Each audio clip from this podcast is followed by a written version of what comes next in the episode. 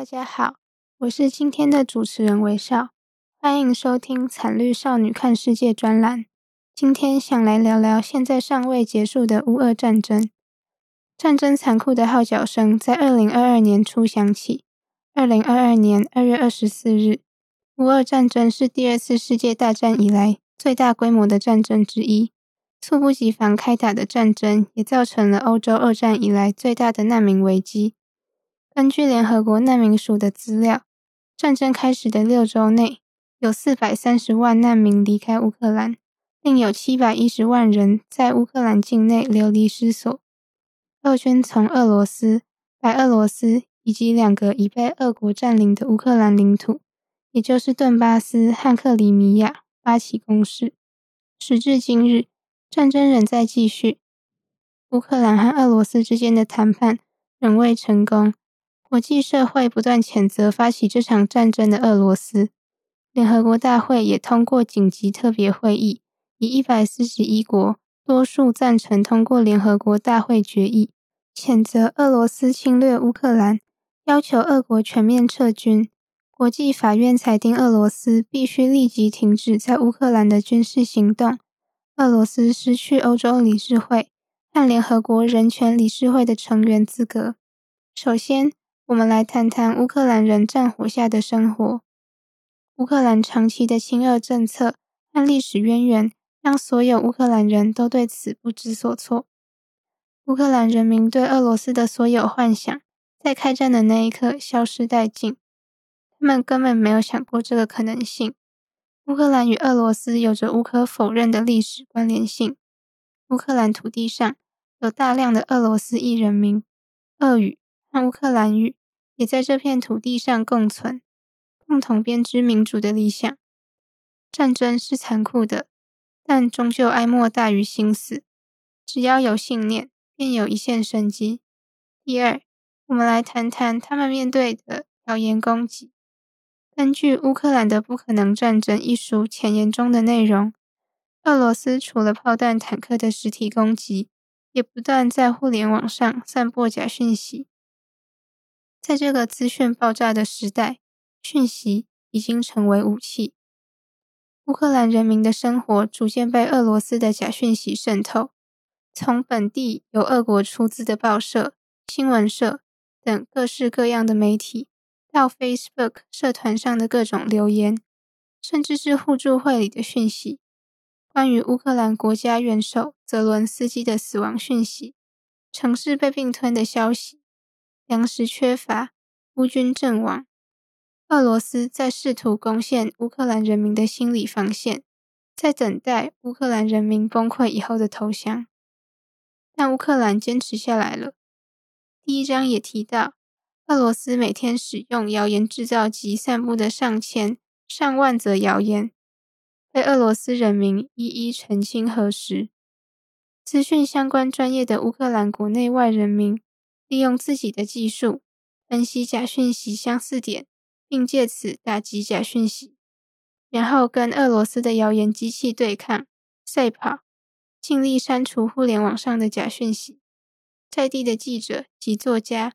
用文字记录俄军的暴行，记录乌克兰人民战火下的生活和苦难，努力让外界了解乌克兰的现状，甚至是让俄罗斯人看到乌克兰的真实状况，撕破被俄罗斯政府包装的大义凛然的国家安全特别行动。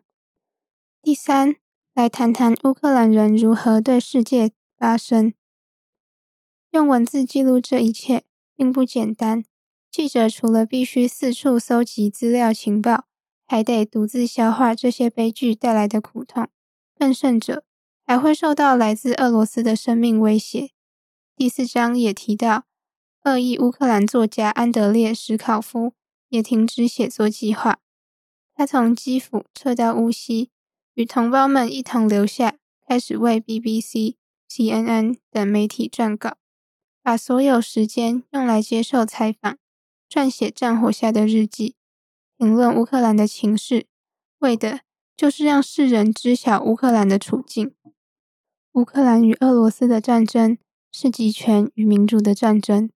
他在采访中也提到，乌克兰人民已经厌倦腐败的政治与民粹主义，他们更相信不属于任何政党的作家。作家就像独立思考者与评量员，按乌克兰境内十七点五 percent 使用俄语的乌克兰人民一样，他用俄语书写乌克兰的故事。乌克兰和俄罗斯的人民关系紧密，乌俄战争可以说是一场不分国籍、种族的悲剧。互联网上无硝烟的战争仍然持续，线下的炮火也未曾停止。第四。来谈谈战火降落在城市的残酷。俄军的坦克和炸弹在乌克兰土地上肆意破坏，人们在炮火连天的城市里，在不同的防空洞里忐忑、焦灼，在睡梦中突然惊醒，突然被死神追赶。书中第一章就记录了一场悲剧：居住处在半夜突然被炮弹袭击，终于跑到防空洞中。却又目睹了另一场悲剧。再一次的轰炸袭来，防空洞里，另外一家人中的父亲心脏病发而亡，而他的子女只能眼睁睁看着自己的亲人过世，以一种最突然的方式离去了。轰炸过后的防空洞已经严重损害，在防空洞里的人都受了轻伤。那位父亲的遗体搬不走了，尸骨未寒。又一次撕心裂肺的分离，在这场令人绝望的战争中，乌克兰仍然战斗着。第五，来谈谈乌克兰人民的自救行动。第一章也讲述了他们如何自发组成团队，搜集情报，为流离失所的人们寻找可以收容他们的家庭，在轰炸之间的间隙运送物资，组建 Telegram 或 Facebook 社团。互相支持，尽管其中很大几率会有俄国间谍混杂其中，曝光乌克兰人最后的安全堡垒以及物资存放处，甚至俄军以乌克兰政府之名给乌克兰人发简讯，发散某地点暂时不会有轰炸的谣言，将他们引到炮火之下，以战争中最稀缺的安全为诱饵。第六。来谈谈俄军对孩童的破坏，没有任何人被这场战争赦免，孩童也不例外。这样的悲剧在第二章一次次上演。有的孩子被俄军绑架，逼迫他们的父母为他们提供情报，交换手上的武器，成为俄军间谍。有的孩子成了孤儿，被迫成为俄军用来指控乌克兰新纳粹、第三共和的工具。甚至逼迫孩童从军，有的孩子在战争中经历了地狱，孩童的生存权面临重大危机，谋杀、性暴力、绑架，还有针对儿童相关的学校、医疗机构设施的攻击。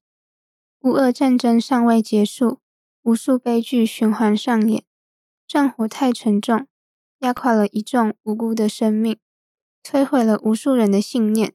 摧折了年轻一代的信仰，灰烬太多，无数娇弱的嫩绿发芽，脆弱却勇往直前。关于一个民族的意识正在崛起，以一种最悲伤的方式——战争。乌克兰战争仍然焦灼，结局无法预料。但愿所有逝者安息，精神永存。今天的介绍到这边告一段落。今天所聊的书籍会放在资讯栏，欢迎有兴趣的朋友找原书阅读。除此之外，可以在 IG 寻找北一点灯人，会有更多不同于 Podcast 的内容。我们的频道也有许多的主题供大家聆听，欢迎再度莅临。